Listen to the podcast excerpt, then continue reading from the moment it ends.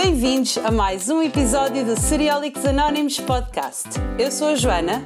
E eu sou o Raul. Estamos na segunda temporada, onde vos trazemos convidados especiais em todos os episódios para podermos abordar temas mais diversificados e alguns até disruptivos.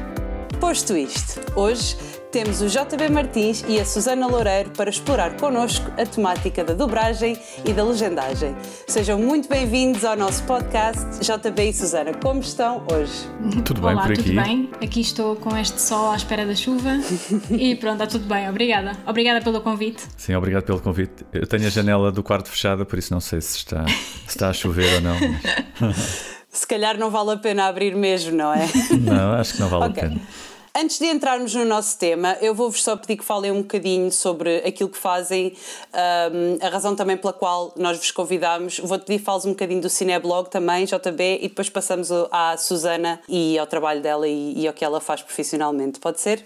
Ok, então uh, começo eu. O Cineblog foi um projeto que eu fiz há coisa de 17 anos. Primeiro começou como um blog, obviamente há 17 anos não havia esta facilidade em fazer vídeo, uh, onde eu criticava filmes, falava de trailers, esse género de coisas que se fazia normalmente na altura.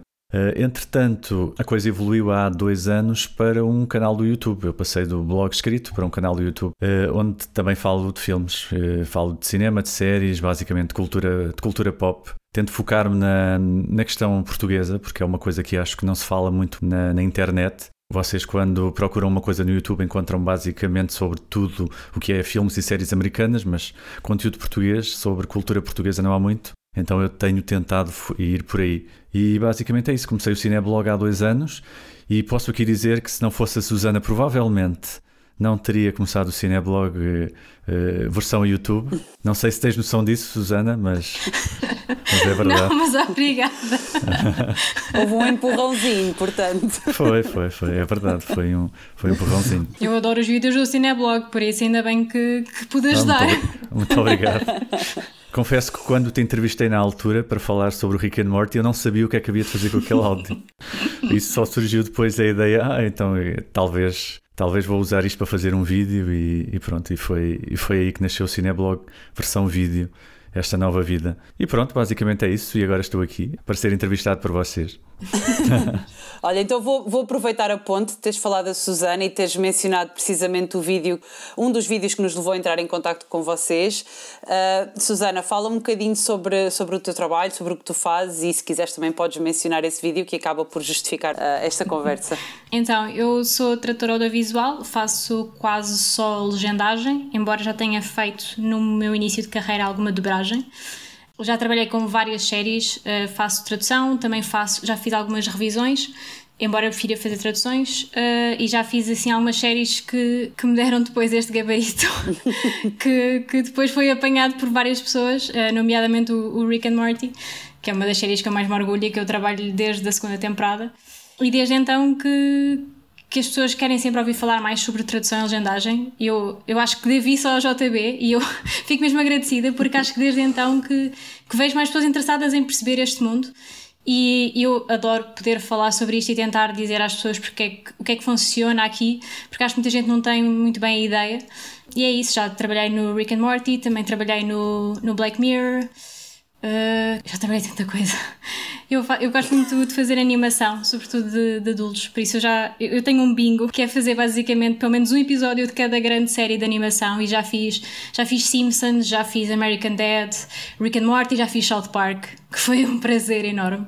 Um, e uh, é, é, um, é um estilo que eu gosto muito porque dá muito pela criatividade e é uma coisa que eu adoro, que é poder ver ali uma, uma solução alucinante que o público goste e, e pronto, é isso que eu sou. Boa. Então, se vocês não se importam, e já mencionámos aqui várias vezes, e eu já mencionei que aquilo que, que nos levou até vocês foi, foram precisamente uh, dois vídeos que estão no canal do, do JB, no Cineblog. Um deles contigo, Susana, e o outro Uhum. sobre a história da dobragem e a razão pela qual em Portugal não é muito comum Uhum. haver dobragem. E hum, é curioso que hoje em dia achamos que a dobragem é uma coisa mais uh, dos países patriotas do que a legendagem, mas parece que na realidade a sua origem não é bem assim. JB, queres explicar um bocadinho essa diferença? Porque é que em Portugal nós não somos assim tão fãs ou tão utilizadores da dobragem? Ora, no fundo, eh, como tu disseste, o motivo oficial eh, que levou a optar pela legendagem é o mesmo que levou os outros países, não é? como a Espanha, a França, o Brasil, a optar pela dobragem que é uma suposta defesa da cultura nacional. Mas se esses países preferiram uh, nacionalizar, digamos assim, os conteúdos estrangeiros para proteger a língua nacional e desenvolver, de certa forma, a indústria cine do cinema lá dos, dos respectivos países, em Portugal a tática foi dificultar uh, o acesso a esses conteúdos estrangeiros. Então, em 1948, se não estou em erro, entrou em vigor uma lei que ficou conhecida como a Lei da Proteção do Cinema Português, que basicamente proibia a dobragem com o pretexto de estar a defender a genuinidade, era o que lá estava no, no artigo, a genuinidade do cinema português. Ora bem, como estávamos num país onde cerca de 50% da população era analfabeta, isso significava que metade da população era incapaz de ler as legendas e isso afastava, afastava essa, essa parcela considerável da população do cinema estrangeiro, nomeadamente do que vinha dos Estados Unidos. Portanto, a única opção, diz, diz. Ia-te só perguntar no seguimento daquilo que estás hum. a dizer, se achas que a legendagem foi uma tática de impedir qualquer cinema de entrar, eh, qualquer cinema estrangeiro de entrar no nosso país? Sim, acho.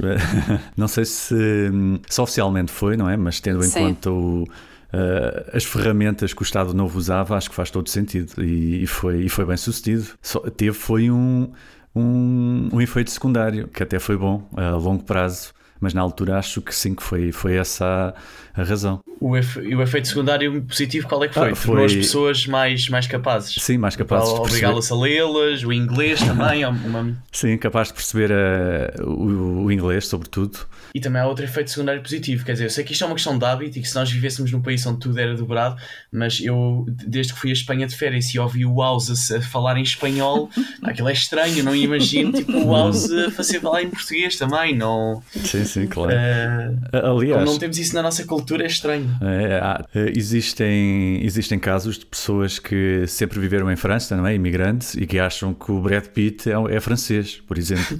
ah, isso, isso acontece. Pessoas mais velhas, sobretudo. Pronto. Lá está, a única opção era o cinema português, porque não conseguiam aceder ao cinema estrangeiro, ou pelo menos eh, conseguiam aceder, mas não o conseguiam compreender, o que o tornava inútil.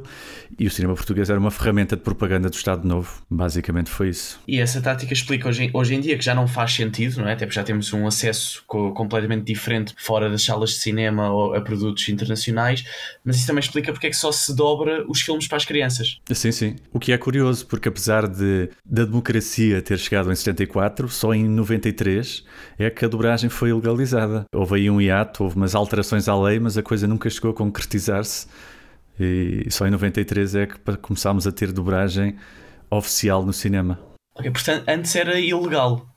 Antes era ilegal, ou pelo menos até 74 era ilegal. A partir de 74 entrou aí num hiato que não era bem legal, não era bem legal, mas também não era legal, porque dependia. Era uma área cinzenta, não sabia bem é, o que é Exatamente, que... porque dependia de um regulamento que nunca, nunca chegou a ser feito. Se calhar também tinha a ver com os custos, não? Porque a dobragem sempre é muito mais cara do que a legendagem, por isso, se calhar, quando, quando deixou de ser proibido, se calhar eles também pensaram: se calhar não vamos apostar já o dinheiro nisto e tal, vamos lá ter calma. As pessoas já estão habituadas a é, se calhar, uhum. se calhar foi sim. Uhum. É um conjunto muito mais de talentos envolvidos, mais pessoas envolvidas.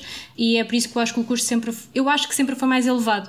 Antigamente a tradução e a legendagem eram muito, muito mais bem remuneradas, também porque era muito menos gente que, que fazia.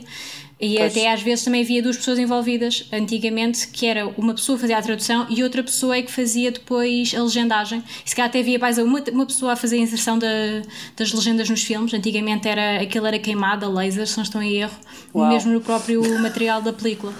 Por isso vocês estão a imaginar que aquilo, se uma pessoa mandasse lá uma gralha, esqueçam, estava lá, ficava. Não havia, não havia tecla de, de backspace que resolvesse o problema, não é? Não, não há Ctrl Z ali. Ora, então, e já que começámos a falar aqui um bocadinho da, da legendagem, Susana, eh, uhum. se calhar entramos na, na tua área. O que é que é isto do que nós ouvimos falar no, no vídeo do, do JB contigo? O que é que é isto do processo de transcriação? O processo de transcriação é basicamente uma tradução criativa. Um, é um termo que que eu acho que já existe há algum tempo. No entanto, nós, eh, nós na nossa área, na área de tradução, é muito visto ainda pela área do marketing, por exemplo. Nós, um, se tivermos uma marca que lança cá o seu material, eles têm um slogan, o slogan deles vai ser adaptado para o nosso próprio mercado. Uh, ou seja, não é uma tradução literal e é por isso que em marketing se fala muito em transcriação porque tem, tem, tem muito que ver com a, com a cultura de chegada.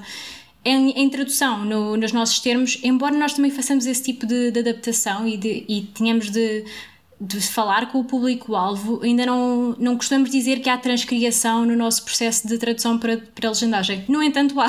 Simplesmente não é um termo que seja utilizado, mas é verdade. É, é um processo que envolve muita criatividade, sobretudo o nosso. Ou, por exemplo, a tradução literária também uh, diria que sim. Por acaso achei bastante curioso, na altura em que, em que nós vimos o vídeo, precisamente vocês terem abordado esse tema, porque acho que de uma forma até, eh, chamemos-lhe corriqueira ou comercial, houve-se muitos espectadores a dizer eh, porque as legendagens têm que ser feitas, eh, a legenda tem que ser igual ao que eles estão a dizer. Um, no sentido de passar exatamente a mesma mensagem, mas é precisamente, ou pelo menos o entendimento que eu tive, é que é precisamente o processo de transcriação que permite que a mensagem seja passada de igual forma, mesmo que não haja tra uhum. tradução à letra que é um bocadinho diferente daquilo que se calhar eh, ouvimos falar que seria a legendagem perfeita, uhum. digamos. Até porque tu tens N, tens N casos onde a tradução à letra faz com que aquilo perca, perca o seu sentido, porque são expressões uhum. que são usadas em inglês e que em português ficam, ficam estranhas, ou porque, por exemplo, é uma rima ou um poema que, que quando tu traduzes, se, se não adaptares, fica, notas cá ali qualquer coisa que não é, não, não, está, não está natural. É, é mesmo isso. Eu acho que muita gente tem aquela ideia da legenda perfeita que é eles ouvem eu sou assim e temos de ler eu sou assim, exatamente.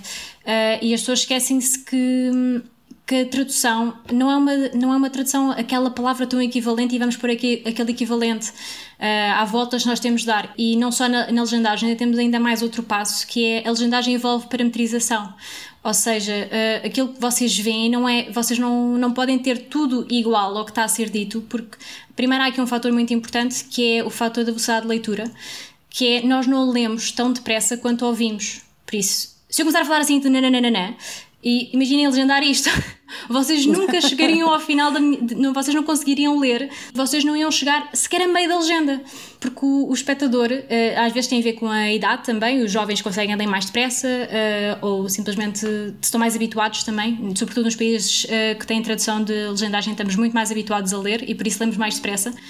Mas nunca leríamos tipo. Já, eu não sei, imaginem Gilmore Girls Tipo, elas falam tão depressa. Se vocês tivessem tudo o que elas dizem, vocês não chegariam nunca a metade do que elas estão a dizer nas legendas. A menos que vocês percebam realmente o inglês. Mas é, é, é, este parâmetro que ninguém tem muito bem noção. Além disso, também há, por exemplo, as questões técnicas. Por exemplo, há um ecrã limitado, por isso nós não podemos ter frases que continuam pela, pela imensidade. Normalmente temos o um número de caracteres ou de espaço para escrever aquela frase. Por isso, às vezes, temos de, temos de cortar alguma informação que, que não é essencial a essência da tradução para a legendagem é sempre passar a mensagem principal, é passar o que, o, que a própria, o próprio público do, do original está, está a sentir, está, está a percepcionar, é aquilo que também a, as pessoas que estão a ver a versão legendada uh, deviam estar a sentir. Por isso não é uma questão de ter lá não é uma questão de ter muito texto condensado, senão vocês passam metade do tempo a olhar para as legendas e depois nem sequer veem a ação. Tipo, se passa um passarinho, vocês não veem, porque estão a ler, a ler as legendas. Então acho que é, as pessoas esquecem-se que, que a tradução para, para a legendagem não é só tradução de texto, é também é, é uma tradução de texto que tem de incluir também a imagem. Eu percebo que, que seja confuso para quem percebe muito bem a língua de, de origem, estar a ler uma legenda e ah, mas falta aquela parte, ah, mas eles não incluíram aquilo, ah, mas não foi bem isto, está aqui uma volta, ele disse que não e aqui está que sim. Porque não é que esteja um erro, é que nós temos de dar a volta à frase. Às vezes, por exemplo, temos de tornar uma, uma interrogativa numa, numa afirmativa porque não, não há maneira, eh, senão tipo, o público não vai, não vai apreciar aquilo. E Sim, muita gente não tem dúvida. essa noção. Hum. Ou seja, não basta saberes o idioma para seres um bom tradutor, não é? Hum, Acho sem que dúvida, as pessoas às dúvida. vezes esquecem-se disso. Não é uma questão de idioma, é mesmo uma questão de saber o que é que se está a fazer nesse caso. Uhum, é exato. Há muita gente que acha que consegue traduzir só porque sabe outra língua, normalmente é sempre o inglês, mas há também aqui uma, uma questão cultural que é, por exemplo, perceber se, se um, se, por exemplo, com o inglês, o inglês é sempre you e nós temos no português perceber se aquilo é informal ou formal, por isso não é uma questão de saber a língua. Eu sei que o you pode ser os dois, mas eu tenho que tomar a decisão no português de tornar uma frase formal ou informal constante o contexto e nem toda a gente percebe muito bem como fazer isso. É, é, curioso isso que estás a dizer, porque recentemente ando a ver o finalmente o Succession no, na HBO hum. e aquilo é uma série muito palavrosa em que as, as pessoas falam muito depressa e nota-se uhum. que as legendas não dizem tudo o que eles dizem e é precisamente uhum. para isso, para, porque uhum. não, dá, não dava para meter tudo. Pois. Uhum. Tem de haver opções. Uhum. Mas Exato. quando se legenda na própria língua onde está a ser falada, normalmente isso já não é um issue, já não acontece. Pode Normalmente, acontecer. quando é na língua original, já não há essa preocupação de tentar pôr menos palavras do que aquilo que eles dizem, pois não? Hum, ah, ah, continua a haver, porque as limitações técnicas da legendagem continuam presentes. Ok. Se algum dia tentares ver. Eu acho, eu acho que o melhor exemplo que eu conheço mesmo é Gilmore Girls. Eu não sei se há, em alguma das plataformas está com a legendagem em inglês, mas vão experimentar ver. E vão perceber que, mesmo no inglês, que vai estar a transcrever, há ali coisas que vão ser cortadas, há ali um I guess ou algo do género, aquelas, aquelas, aquelas muletas da língua okay, que vão sim. ser cortadas, porque senão vocês nunca conseguiriam ler as legendas. É, é impossível, é tecnicamente impossível para nós uh, conseguirmos ler uma legenda exatamente como estamos a ouvir quando às vezes algumas pessoas estão a falar. E, e, isso também acontece com a legendagem para surdos, normalmente, ou por exemplo, se virem aqueles vídeos no, no, no YouTube, não, mas nas redes sociais, uh, agora há muito a questão de, de se legendar os os vídeos na própria língua, porque muita gente nem sequer uh, ouve vídeos com, com, com som. Eu nunca vejo, por exemplo. Aliás, só vejo normalmente vídeos nas redes sociais quando estão legendados. E aquelas legendas eu vou acompanhá-las e, e se calhar nem estão a seguir o original, mas eu consigo acompanhá-las. E se não, não conseguir acompanhá-las, faz-me logo confusão. E, e note que não foi feito por uma pessoa que tenha noção de, do público e que as pessoas não, não leem à velocidade da luz, por muito que fosse bom. É curioso ouvir-te a falar disso e, e, ter o exemplo prático de como isso acontece frequentemente sem nós darmos por isso. Mais ou uhum. menos. Sim. Mas sim.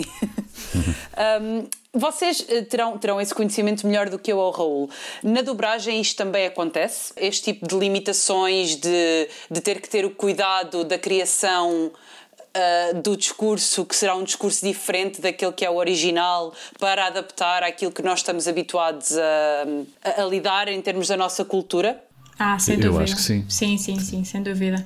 As limitações são diferentes, por exemplo, aqui não temos a questão de velocidade de leitura ou de caracteres por linha ou essas coisas muito técnicas. Temos mais, por exemplo, o movimento labial. Se uma pessoa disser perfect e nós virmos incrível, destoa, porque o, é, o movimento Sim. de boca que nós fazemos com o incrível é diferente do que fazemos com o perfect. Por isso, normalmente, se vemos um perfect, vamos trazer para o perfeito, mesmo porque a boca se mexe da mesma forma. Uh, hum. E, por exemplo, na, na dobragem também há os casos em que hum, às vezes há uma frase muito curta ah, agora não lembro assim nenhum exemplo prático, mas o inglês, por exemplo, tem assim frases muito, muito curtas, muito monossilábicas quase, e em português não, nós temos uh, sílabas a, a, dar com um pau. Sim. E é, às vezes é difícil estar a encaixar, porque basta um, um, um termo, por exemplo, o termo weekend é, é super pequeno e em, em português é fim de semana. E estar a encaixar este movimento labial também exige alguma ginástica por parte depois dos, dos autores de dobragem e também do trator que faz a dobragem, que às vezes, ou nem sempre, tem de ter esta noção de fazer o mesmo comprimento de fala. Se a fala é I wanna go home, não pode ser vou para casa. Não, é, não bate muito bem. Acho que uhum. aí, por acaso, é, faz muita confusão, porque, por exemplo, quando é coisas live action, é, é, tão estranho. Eu estou habituada completamente à legendagem e a dobragem é estranha, claro e eu não sei como é que alguém consegue encaixar a dobragem em live action, porque aquilo é tipo, nota-se logo que a pessoa não está a falar aquilo. Como é que Sim. isto é normal para alguém? Na animação ainda escapa, porque as bocas mexem só tipo basicamente a abrir e a fechar quase. Mas na, no live action, juro, eu já vi, eu já vi e eu fico tipo, ai que horror, como é que é possível alguém achar isto natural? Mas é, é hábitos. É um, também é um caso frequente na animação, que é a tradução uhum. do I don't know não é traduzido para eu não sei, é traduzido para sei lá eu. Sim. Não hum. sei muito bem porquê, deve ser por expressividade ou alguma coisa do género. Se calhar, assim, se calhar. Basicamente todas as animações da Pixar onde, em que alguém diz I don't know é sei lá eu.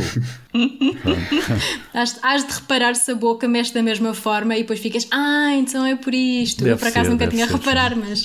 Ou então é a pessoa que gosta mesmo, a pessoa que faz as traduções gosta mesmo do sei lá eu. Deve ser.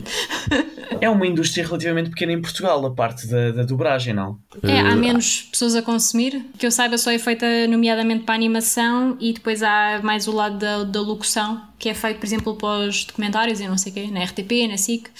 Um. Também é um, processo, é um bocado semelhante à dobragem, só que depois não há aquela questão de estar a ver se a boca bate e tudo mais. É, é melhor porque nós podemos aí, ah, ok, fixe, não tenho de estar a preocupar com o que é que eles estão a dizer, é mesmo só traduzir pois, quase verbos o que eles estão a dizer. Sim, assim, aí, aí temos, tem, há outra liberdade. Mas na, uhum. naquilo que estavas a dizer há bocadinho, Susana, uh, da uhum. dificuldade acrescida que é fazer uma, uma excelente dobragem, acham que é mais fácil ter uma boa, uma, um bom episódio legendado, bom episódio não a qualidade do episódio, mas sim da, da legenda, uh, ou uma ou, do que uma boa dobragem? Hum, ok, pela minha opinião, por acaso eu tenho um, um, exemplo excelente para falar disso, que é o Rick and Morty, por exemplo, está legendado, vocês sabem, porque é que eles e vocês convidaram-me para isso. Uh, mas há uns tempos, uh, pá, há um ano ou dois, acho que até foi um bocado depois do, do vídeo do JB, com a minha entrevista, uh, houve um grupo de pessoas que lançou um, uma espécie de. não é meio de paródia, mas tipo um, um fan dubbing de, de um episódio do Rick and Morty. Não sei se vocês já viram na internet. Não. Já passei eles, por eles, eles, eles, eles dobraram o episódio inteiro e o episódio está dobrado um bocado à, à Dragon Ball. um, com aquela liberdade criativa completamente à maluca. E hum, há umas coisas que eu por acaso eu, eu vi, eu não sei se vi o episódio inteiro, mas pelo menos vi, vi metade e eu fiquei a ver as opções que eles tinham posto e às vezes eu penso, ah, quem me dera realmente ter conseguido ter mais espaço para incluir esta piada, para, para fazer aquela intuação que às vezes tem piada e que na, na, no texto não dá. E hum, há, essa, há, essa, há essa liberdade na, na, dobragem. Eu acho que conseguimos, às vezes, fazer coisas mais criativas com a dobragem. Com a legendagem, temos sempre o privilégio de estar a ver o original, que eu acho que para mim é insubstituível porque, porque gosto da, daquilo, mas eu acho que são dois mundos diferentes. Eu, eu acho que era capaz de apreciar os dois produtos, por acaso. Cada um tem vantagens. Nas coisas mais engraçadas, a dobragem dá tanto jeito. Dá, dá para fazer músicas e nós podemos rimar nas músicas e nunca nos vai fazer confusão porque não estamos a ouvir o original. Na, legendagem, eu tenho muito essa dúvida se o público gosta mais de ver as coisas a rimar na legenda e dar um bocadinho a volta à tradução ou se preferem uma tradução mesmo completa de, de, significado e eu fico qual é que é a melhor opção aqui? Há, há, até mesmo os próprios tradutores têm dúvidas. Eu por exemplo eu prefiro rimar porque acho que mantém a essência do que se quer fazer ali. Mas depois fico sempre na dúvida será que não era melhor manter isto e, e deixar as rimas e manter mesmo o significado? Isto é, é tudo um dilema. Como espectadora posso dizer que eu prefiro que faças a rima porque Pronto, tem mais coerência. Eu, eu, por acaso, tenho dúvidas, porque as rimas portuguesas muitas vezes são muito simples. É uhum. basicamente virar o, o sujeito uh, com o, o verbo uhum, para, para, para, acabar em ar e depois rimar com alguma coisa. Eu sou culpada porque eu, quando, te, quando tenho de fazer rimas e não consigo mesmo fazer uma rima natural, é recorrer aos verbos Hum. O ar, felizmente, ar, mar, bar, né? está tudo, tá tudo assim, pronto. Andar, às vezes, siga. exato, é. E às vezes, eh, Isso. vocês não, eu, eu passo imenso tempo, às vezes, com músicas a ver aquelas coisas das rimas, a tentar ver o que é que rima com esta palavra, mas, tentar nas, encaixar. Nas músicas, há, existem palavras em português que só são usadas precisamente para rimar nas músicas, tipo a palavra quimera que ninguém usa em lado nenhum, mas basicamente 60% do, 60 do hip hop português tem a palavra quimera. Por. Eu por acaso não consigo numa, numa tradução, acho que ia destoar demasiado, mas olha, sim. fica a boa dica se eu precisar de rimar. Olha, quimera, quimera é bom. JB, tenho uma pergunta, se calhar uh, vou começar por ti, uh, okay. por já teres passado algum tempo a debruçar-te sobre ambos os temas de um ponto de vista mais imparcial, porque ao oposto à Susana não trabalhas com, com a legendagem diretamente. Leis, costumes e cultura à parte, quando é que sentes que poderá fazer mais sentido para ti como espectador a utilização de uma dobragem ou a utilização de uma legendagem para uma melhor experiência uh, audiovisual? Hum. Uh, eu acho que é mesmo uh, é uma questão de. Não, não, sei se é assim tão imparcial ou se estou a ser influenciado, mas eu não, mas eu acho que a animação, na animação funciona bem a dobragem. De um modo geral, funciona muito bem porque a animação é assim um meio super criativo, super flexível e, e não há aquela. Hum, no fundo, a, a versão original é também ela uma dobragem, não é? Por isso não, não é uma pessoa que está realmente a falar e que, e que, e, e que o som tem de bater com o lábio. Nesse caso eu acho que funciona bastante bem. E há filmes da Disney que eu prefiro mesmo ver a versão dobrada, como uhum. o Toy Story. Uhum. E quer dizer, o exemplo que a Susana trouxe há bocadinho, que to, acho que toda a gente conhece eh, histórias ou exemplos da dobragem de Dragon Ball, que às vezes metiam sim, lá coisas sim, culturais sim. portuguesas, algumas piadas, alguns, alguns certos que, que, se tornavam, tornavam icónicos e, e aumentavam o, o, interesse em ver, em ver aquilo. E sim, não tem-se essa questão de ter uma pessoa que está ela mesma a falar e que está-se a dobrar por cima. Era como dizias, realmente a própria animação em si já é uma dobragem. Sim, é uma espécie de dobragem. Eu também tenho um vídeo sobre o Dragon Ball. Caso alguém queira ver, faço aqui uma publicidade sobre a dobragem do Dragon Ball. Um, mas sim, é, mas é isso. A dobragem do Dragon Ball, por exemplo, eu acho que foi uma coisa muito de época, que funcionou na altura, mas agora já não funciona. Completamente e, aquele e ficou, extremo. É, e, e, ficou provado quando tentaram fazer a mesma coisa com o Dragon Ball Super, a, a mais recente série sim, sim. e as críticas, choviam críticas. Uhum. A dizer que era um exagero, que era uma palhaçada, não, que já não se adequa e, e é verdade, porque agora o público uhum. está habituado a outro género, tem acesso ao original mais facilmente. Tu em 94 não ias ver o Dragon Ball em japonês, uhum. nunca na vida. Quanto muito ias ver em espanhol, porque está aqui ao lado e às vezes há regiões em Portugal em que apanhas melhor os canais espanhóis do que os portugueses mas, mas sim, agora já não funciona tão bem esse excesso, esse excesso de criatividade na, nas dobragens, acho eu. Eu, como espectadora, concordo. Yeah. É. Resumindo, gosto de ver a animação dobrada, não gosto assim tanto de ver um, as, uh, nem séries nem filmes. Eu concordo completamente. Em, em termos de, de, de, espectadora, eu, por exemplo, eu não me lembro de ver filmes da Disney em inglês. E mesmo os novos, eu, regra, já gosto mais de vê-los na versão dobrada. Às vezes há ali não sei, é, não sei se é nostalgia ou simplesmente as dobragens são muito bem feitas, a escolha dos autores é bem feita, a escolha da tra tradução é bem feita e, por exemplo, eu, eu, consigo ainda dizer frases do Idade do Gelo, por exemplo, que eu acho imensa piada quando ele diz não sei, não falo ventês. Tipo, aquilo funciona super, super bem, aquilo faz-me rir. Não, nem sequer, eu nem sequer penso como é que será original. Eu penso que aquilo está ótimo, podia ser assim. Hum. Há, há, uma versão inglesa, ninguém, não sabia, está ótimo assim, completamente. E concordo que a versão do, do Dragon Ball tenha funcionado naquela época e que seja, seja o extremo, o extremo do, do que a dobragem pode chegar e que acho que hoje nunca funcionaria completamente. Acredito que, que hum, Acho que tem de haver mais um equilíbrio porque as pessoas também têm mais noção, se calhar, de como é que é o mundo. Sabem que, se calhar, no Japão ninguém está a falar, sei lá, sobre. Ninguém está a cantar a água fria da Ribeira na, no Japão. e então acho que estas pessoas já têm um bocado. Isto, isto soa mal. Na, agora, neste momento, nós já sentimos que nos soa mal, mas, cara, na altura era, era o fartote e ninguém se preocupava que aquilo fosse. Se cantassem aquilo no Japão, não, aquilo tinha piada e pronto. Sim, mas uh, uh, neste momento nós também temos acesso a muito mais opções, quer dizer, somos cada vez mais uh, cidadãos globais, portanto, uhum. isso vê-se com a quantidade de plataformas de streaming que temos, a quantidade de conteúdo disponível que existe de diferentes culturas e línguas, acabamos por estar mais expostos e menos tolerantes a, a, uma, a uma, transformação do conteúdo original que vamos vendo, talvez. Talvez uhum. seja um bocadinho por aí. Uhum. talvez a dobragem acabe por afetar um bocadinho esse, esse efeito cultural de uma forma que a legenda protege, vá, ah, uhum. uh, digamos. Sim. Continuamos a ter acesso, mas a respeitar. Porque, mas no fundo, essa, essa globalização que estás a falar também nos torna um bocado arrogantes, porque sim, achamos sim, que não é? achamos que tem de ser assim, não, não estamos tão abertos a alternativas. Nomeadamente uhum. até na legendagem, a tal questão da transcriação.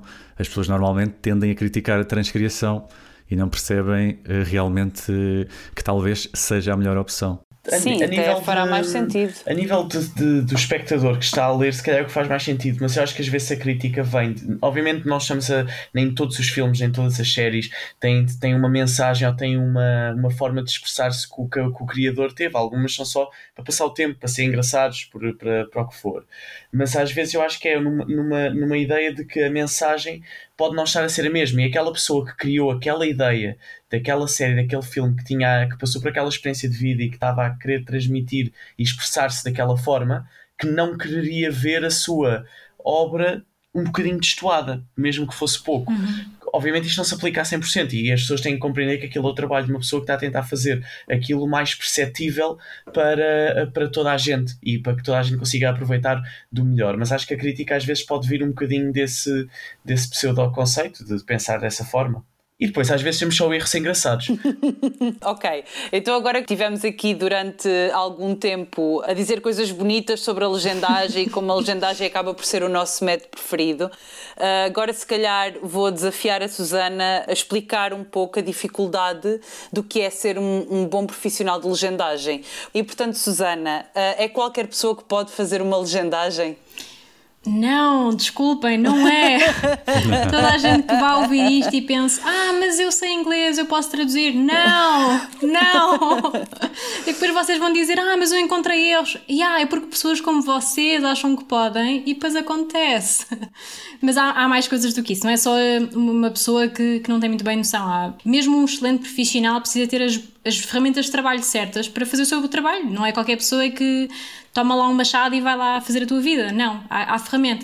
E umas, as ferramentas que nós temos aqui, que eu, que eu acho que são muito importantes para a boa qualidade das legendas, é os prazos, que parecendo que não, há, há prazos ridículos na nossa área. Há, por exemplo, imaginemos uma série, olhem, como o Game of Thrones, se não me engano, eu ouvi dizer que a última temporada foi feita a tradução sem acesso ao vídeo, por causa de questões de de, de confidencialidade. Estavam com, tão, não, estavam com tanta preocupação que o público fosse descobrir imagens ou vídeo ou o que fosse e mandarem, uh, likarem na internet que nem sequer o próprio tradutor teve acesso ao vídeo.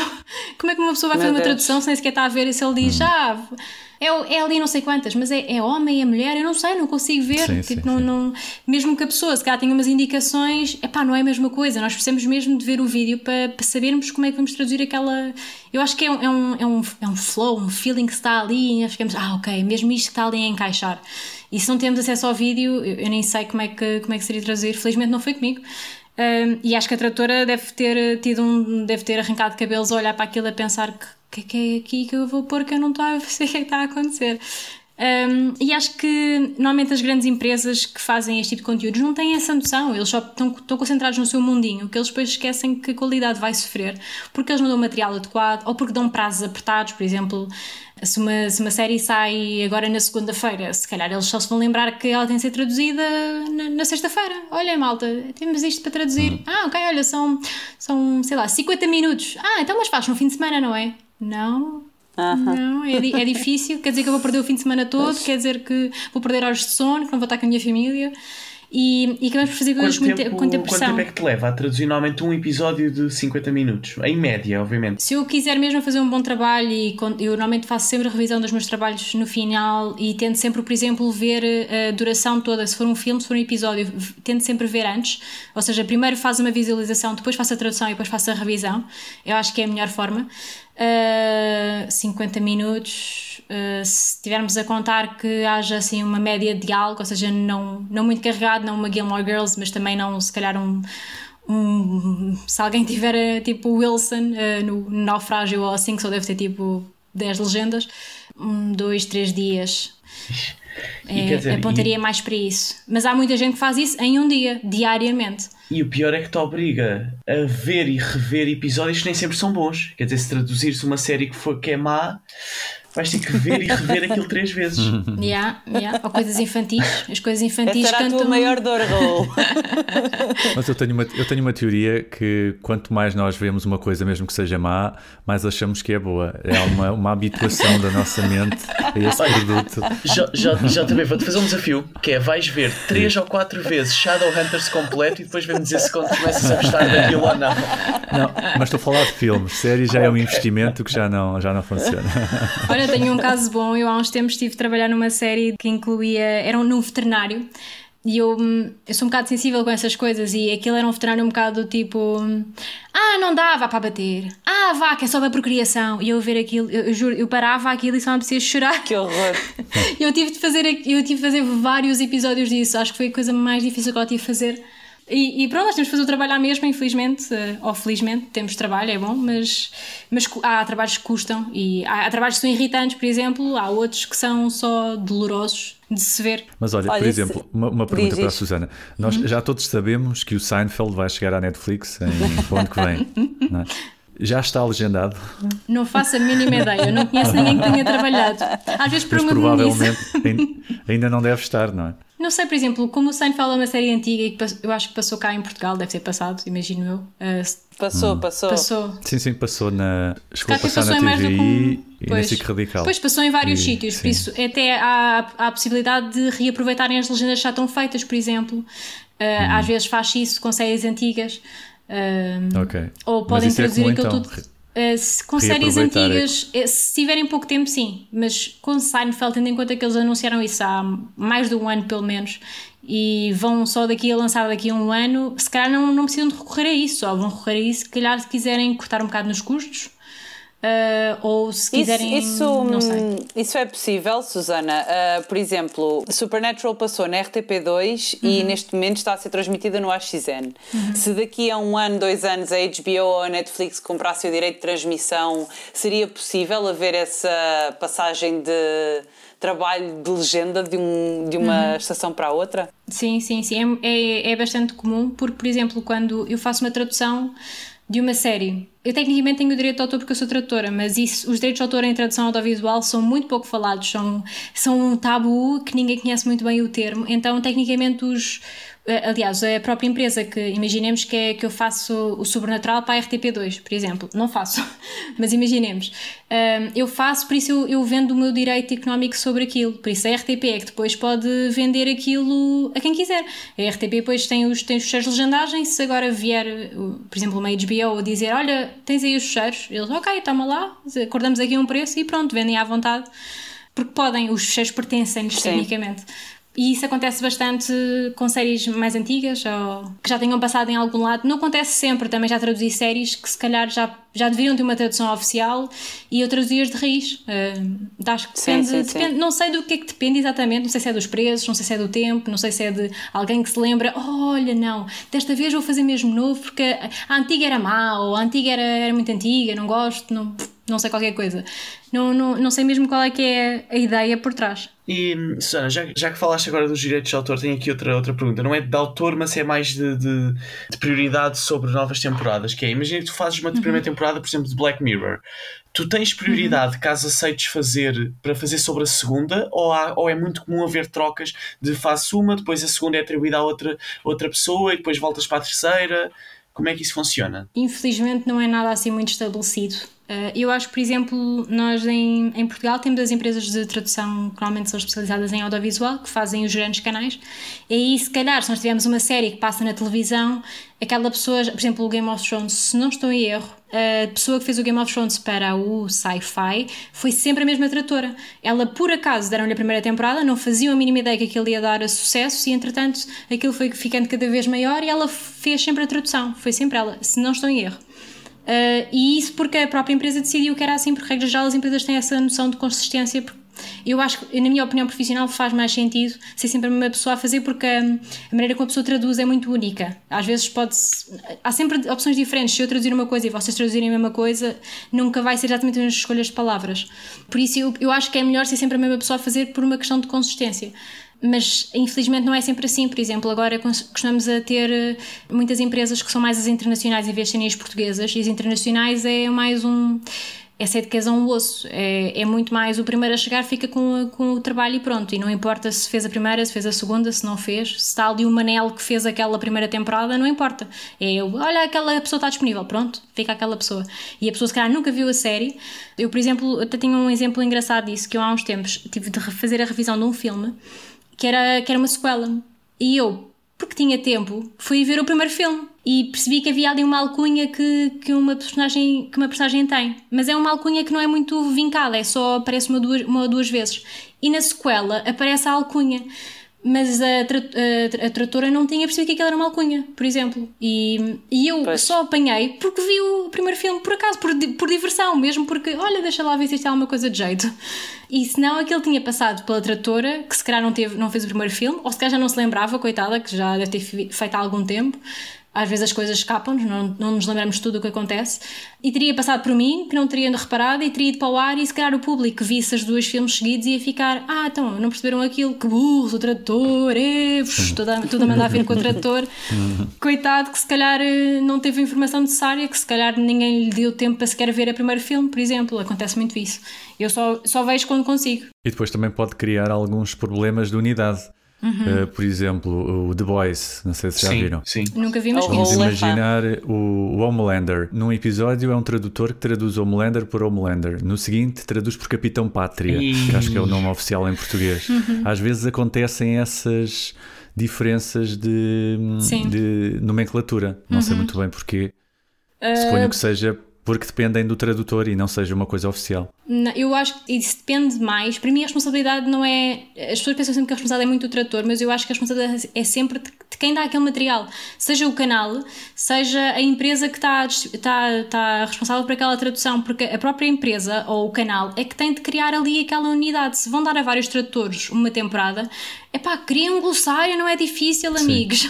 Exatamente. É, e acho que há muitas é pessoas que não têm essa noção. E depois quem está a ver fica tipo, então, mas ali era aqui e agora já não é, mas o tradutor estava a dormir, mas não é o tradutor, a culpa não é o tradutor que se calhar só lhe deram um episódio e ninguém lhe disse que havia uma consistência a ser mantida. Que... Sim, sim, sim, claro. É, eu acho, eu acho que, que, nós devíamos ser mais críticos dos próprios canais que nos oferecem os trabalhos, seja, seja canais ou, ou serviços de streaming, para lhes dizer: não, eu pago por isto, deem-me um serviço de qualidade.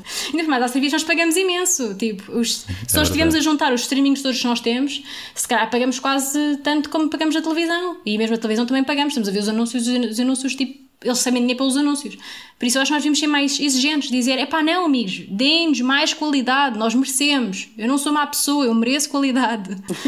Exatamente. Sem dúvida. Apoiar. Olhem, eu tenho uma última pergunta para, para vocês os dois. Uh, vocês conseguem, mesmo depois de investigar ou mesmo depois de trabalhar, ainda apreciar o trabalho da dobragem e da legendagem? Como espectadores, neste caso, e não Sim. como profissionais ou, ou, ou, pessoas interessadas na investigação?